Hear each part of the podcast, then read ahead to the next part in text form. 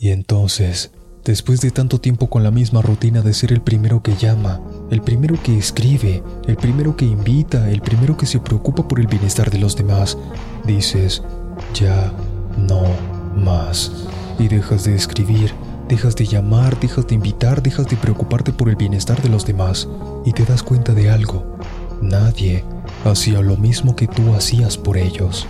Te das cuenta de eso y un brillo se enciende en tu interior y te percatas de que te has abandonado. Siempre hacías todo para los demás, pero ¿y tú?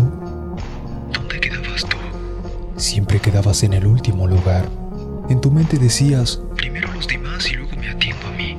Primero saco tiempo para los demás antes que darme tiempo a mí.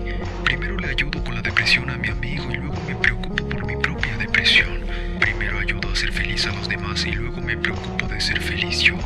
Y en ese momento te vuelves consciente de todo lo que has hecho y del sinsentido que realizabas, porque te preguntas, ¿cómo puedo sacar de la depresión a alguien si yo mismo estoy en depresión?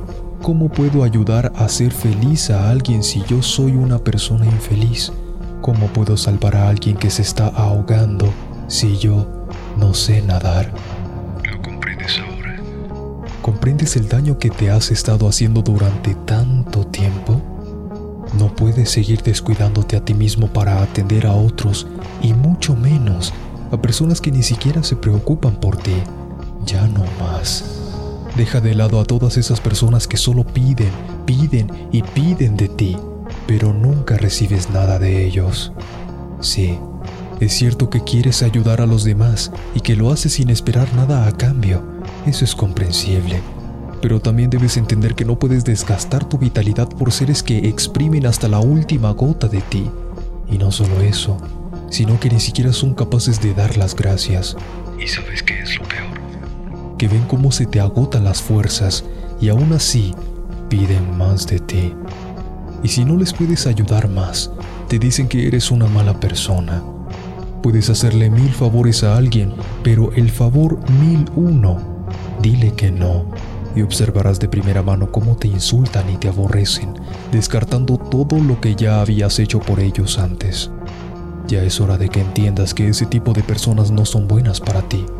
Deja de envenenarte a ti mismo creyendo que algún día ese veneno dejará de hacerte daño, porque te adelanto, eso nunca ocurrirá.